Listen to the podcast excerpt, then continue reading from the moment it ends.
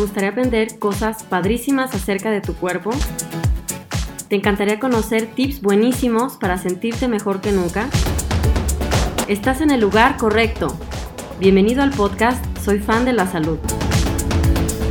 Yo soy la doctora Mariana Solórzano, soy especialista en medicina interna y voy a platicarte temas súper interesantes acerca de la salud. Lo mejor de todo es que nos vamos a divertir y nos la vamos a pasar súper bien en este podcast. Olvídate de temas aburridos que a nadie le interesan. Yo te voy a platicar lo mejor de lo mejor y las maravillas de nuestro cuerpo. Quiero enseñarte a que vivas la pasión por tu salud para que tengas una vida más sana, plena y feliz. Te voy a mostrar que tener un estilo de vida saludable no debe ser una tortura ni un castigo. Al contrario, la salud es un gran regalo que debemos cuidar. Yo por eso soy fan de la salud. Bienvenido.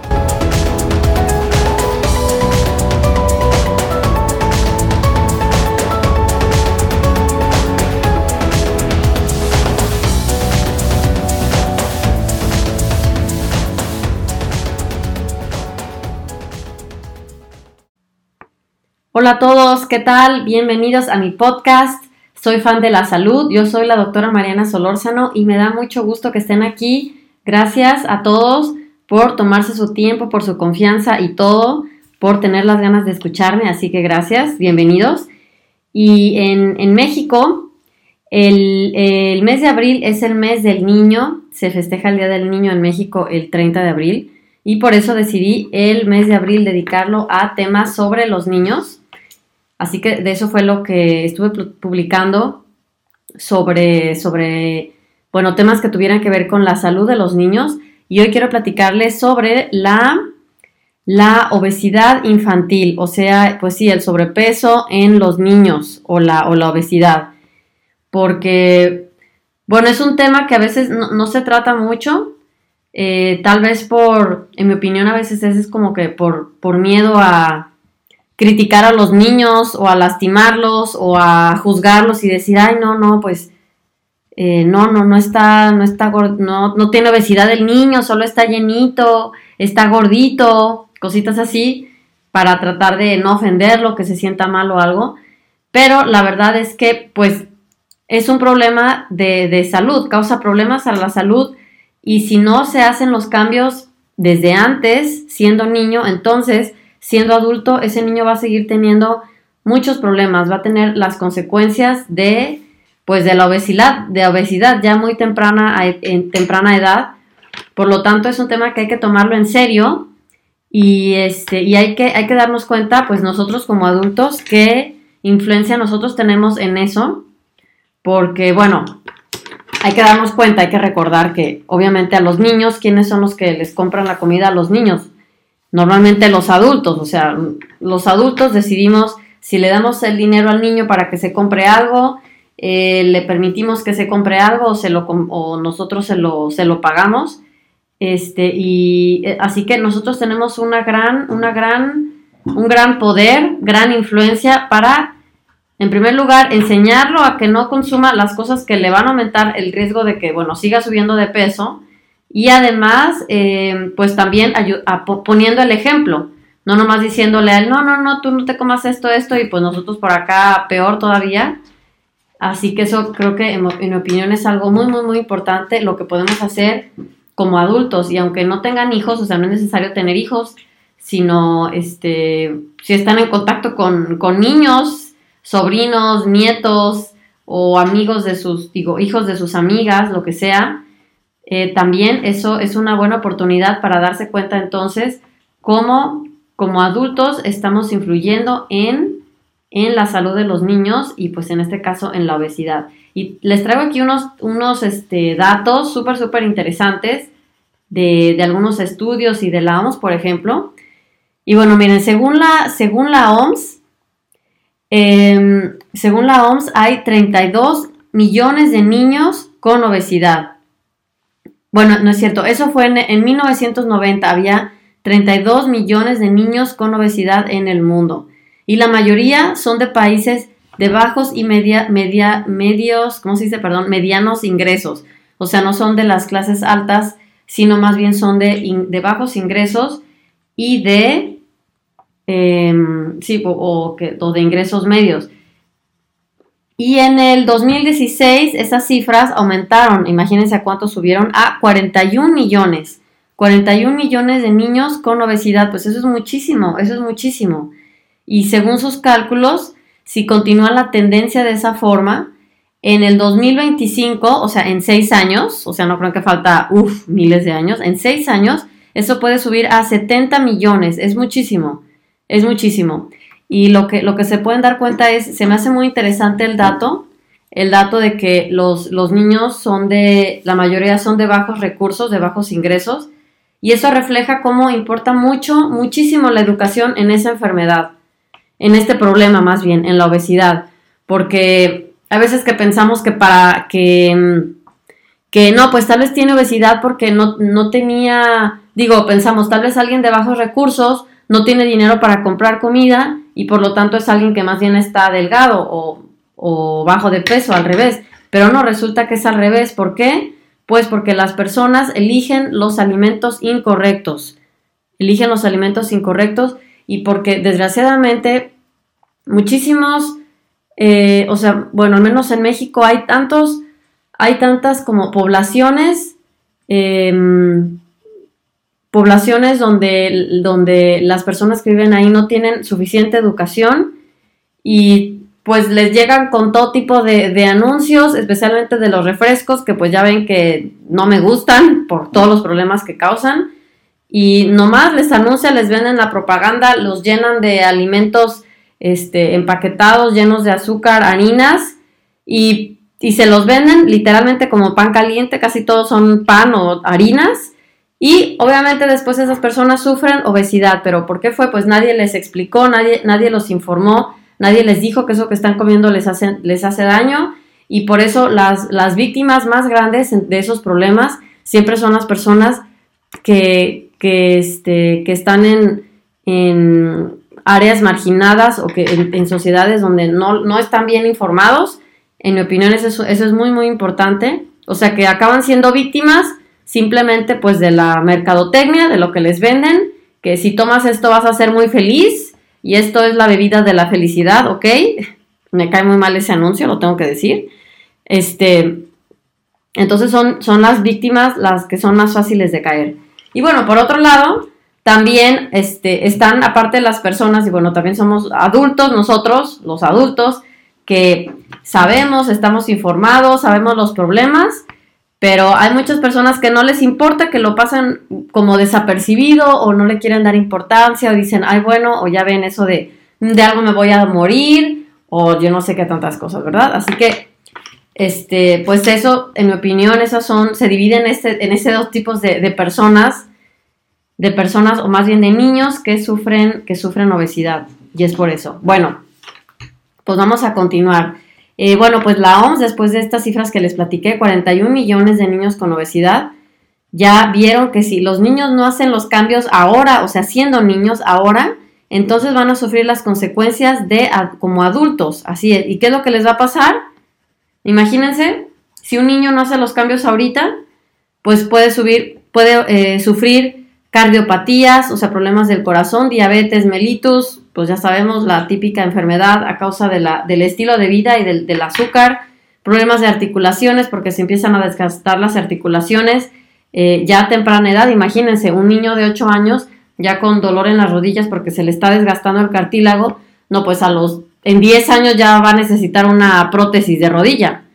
Normalmente esos problemas, bueno, tampoco es normal, pero comúnmente empiezan como a partir de los 60 años, 50, pero aquí si desde los 8 años ya está obeso el niño, pues ya, imagínense, ya desde antes ya se le empieza a destruir su, cartílago.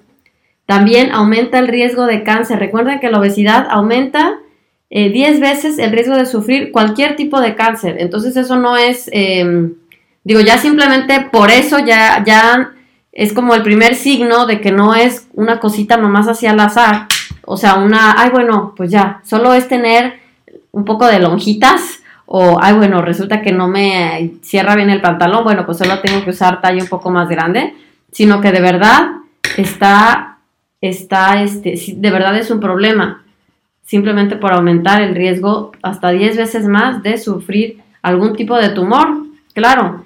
Y ya sé que a nadie nos gusta que nos digan, a nadie nos gusta que nos digan esas cosas, pero pues ¿quién quieren que se las diga? Pues, pues yo, yo no, te, yo no, a mí me encanta más bien informar, es mi objetivo, a que chin, no sabía y resulta que a mí se me hace muy triste cuando a alguien le diagnostican alguna enfermedad y lo primero que dice la persona es que no sabía nada de eso. Para mí no hay peor cosa que eso. Si alguien ya lo sabía, pues bueno. Si alguien ya fumó años y años y le dicen que le dio cáncer de pulmón, pues bueno, creo que no, creo que ya sabía exactamente pues qué estaba haciendo, ¿no? Pero cuando, cuando alguien de verdad es víctima, eh, y no, no, sabía lo que estaba haciendo, para mí eso sí es de verdad triste. Por eso, pues para eso platico todo esto, para informar lo más que pueda. Bueno, miren, em, ¿cuál es una de las, cuál es la principal causa de la obesidad en niños? Pues resulta que es una, una sustancia, un producto que se encuentra desgraciadamente ahorita por todos lados en, en los productos este, empaquetados y es el Jarabe de maíz alto en fructosa, que ya se los he platicado algunas veces en videos, por ejemplo. Creo que podcast no, pero en, YouTube y en mis videos de Facebook Live sí se los he contado. Eh, bueno, este jarabe de maíz alto en fructosa, que también se llama en inglés, es el, es el, bueno, simplemente jarabe de maíz y en inglés también se le llama corn syrup o también ahora se abrevia JMAF, que viene de jarabe JM maíz alto en fructosa AF alto en fructosa.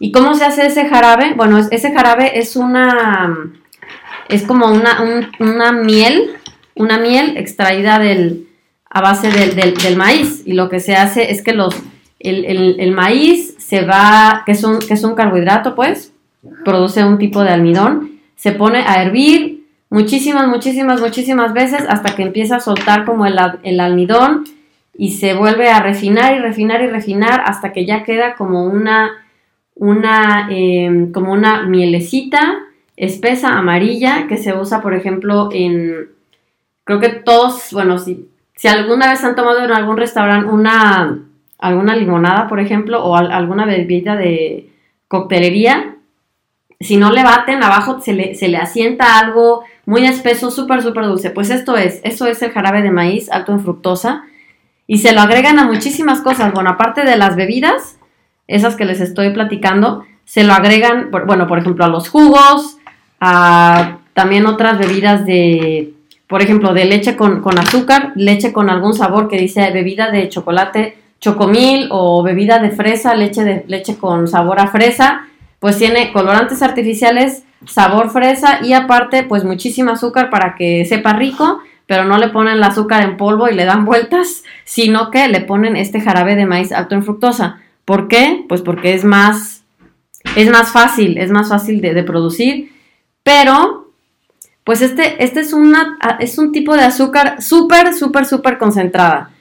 Porque les digo, es, el, es un carbohidrato, porque el, el maíz es un carbohidrato, y está súper refinado porque se tiene que hervir muchas veces, y es una fructosa súper concentrada a veces que pensamos así como, ay, bueno, si es fructosa, la fructosa es el, es la, es la, es el azúcar de las frutas. Y a veces nos, nos engañan o nos platican así como, bueno, si es la fructosa, como es de la fruta, entonces es natural.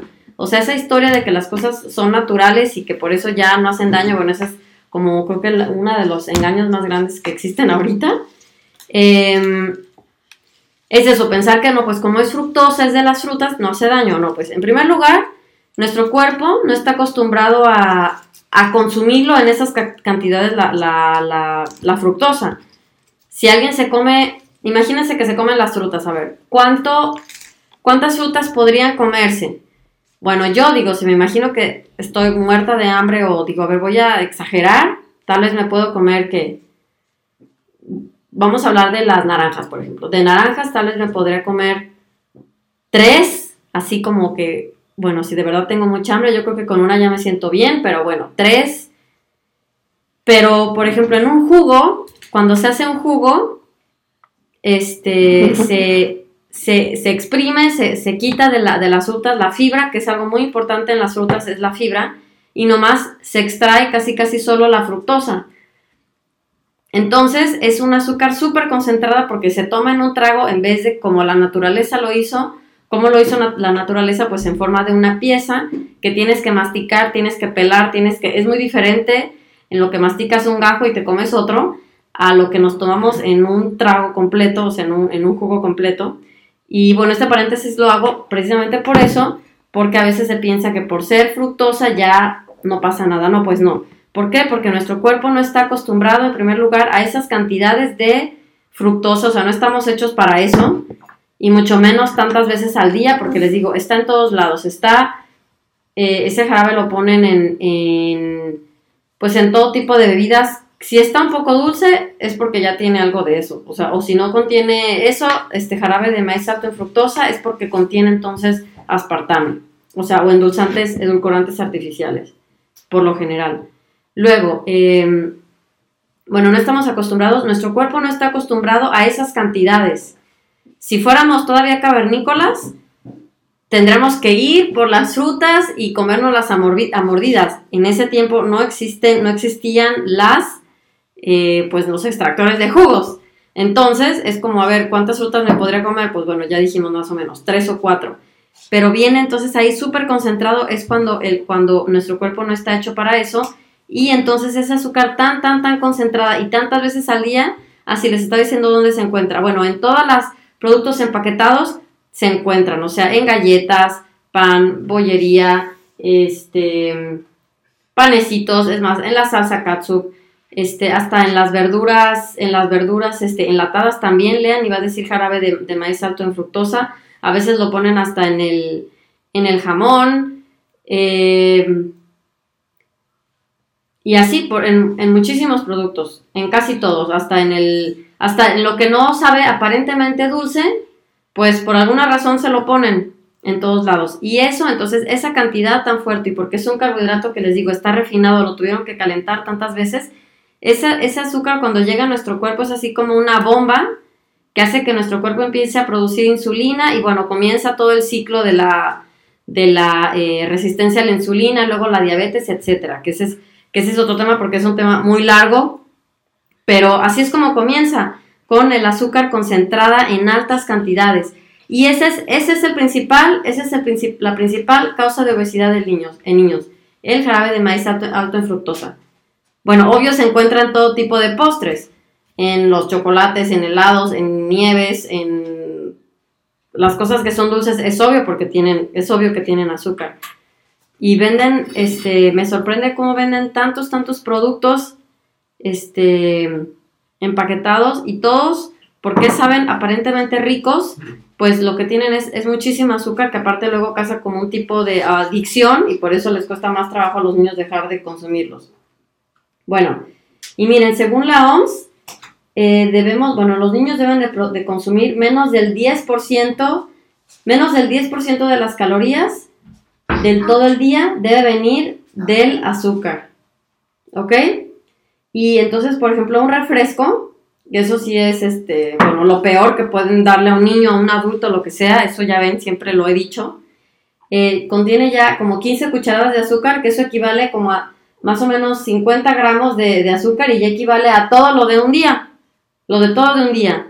Y la mayoría de las personas que consumen refrescos o niños, pues no se toman uno, Normalmente se acostumbran a, pues por lo menos como tres, porque como no les gusta el agua, eh, a veces hay unos que desayunan refresco, comen refresco y cenan refresco.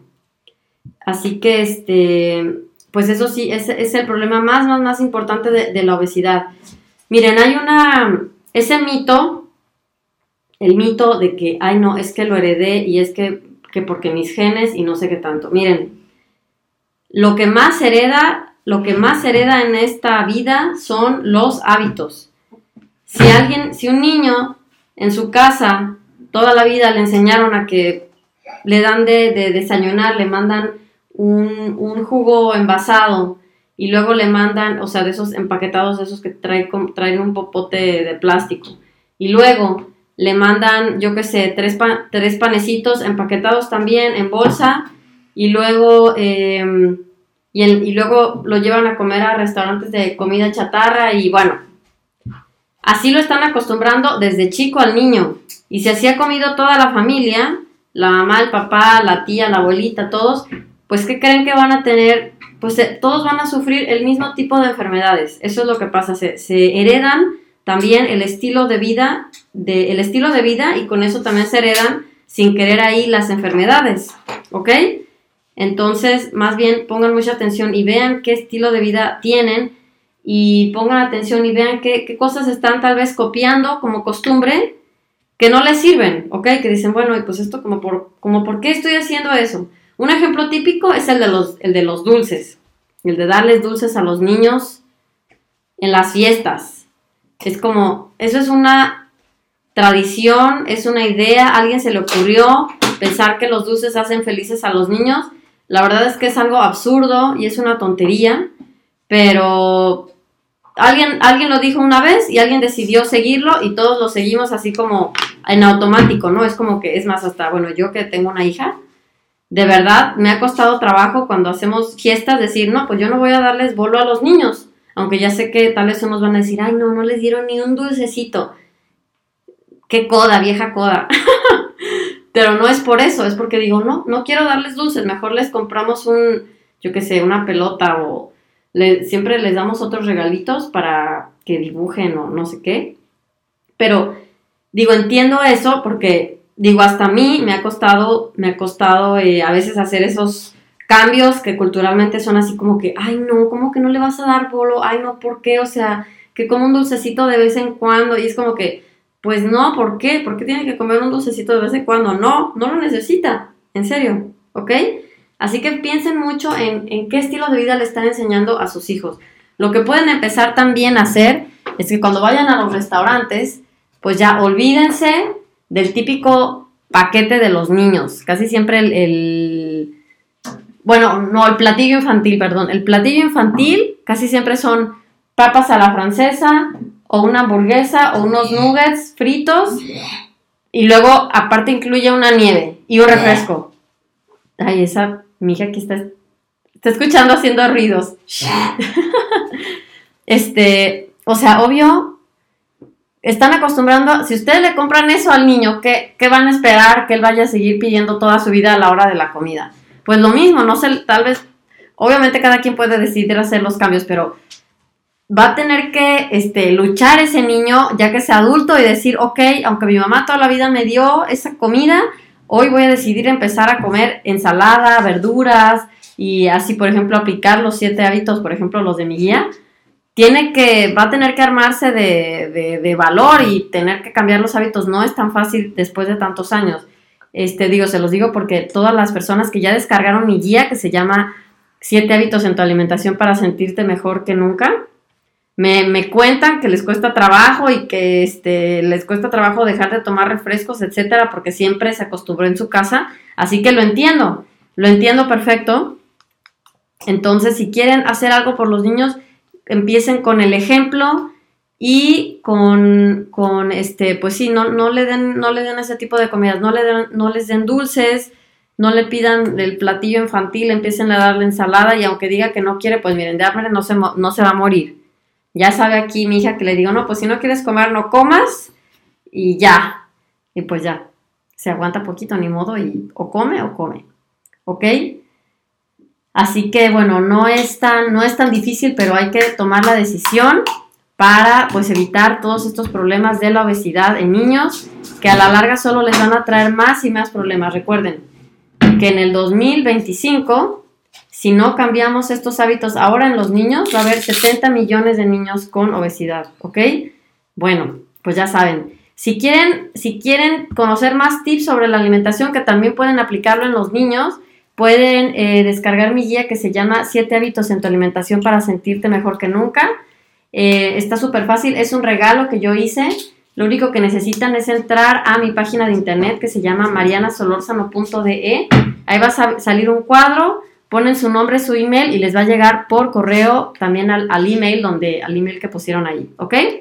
Bueno, pues ya saben, este, pues nos vemos en todas mis redes sociales, síganme en Facebook, que se llama Mariana Solórzano MD, y en YouTube también, ahí pueden también escuchar el podcast también y mis videos de, de, Facebook, los subo a YouTube también.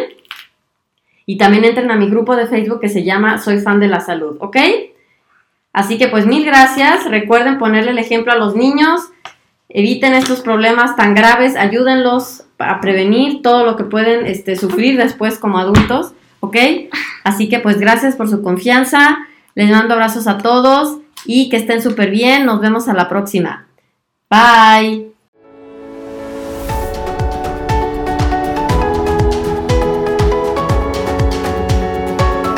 Muchísimas gracias por haberme acompañado en otro episodio de Soy fan de la salud. Yo soy la doctora Mariana Solórzano y me encantaría que sigamos en contacto a través de mis redes sociales. Así que entra a mi página de internet que se llama marianasolorzano.de. Ahí te puedes conectar a todas mis redes sociales, por ejemplo, a mi fanpage de Facebook que se llama Mariana Solórzano MD, a mi canal de YouTube y a mi Instagram. Así que entra a todo para que sigamos en contacto. Que estés súper, súper bien. Te deseo lo mejor y nos vemos en el próximo episodio. Bye.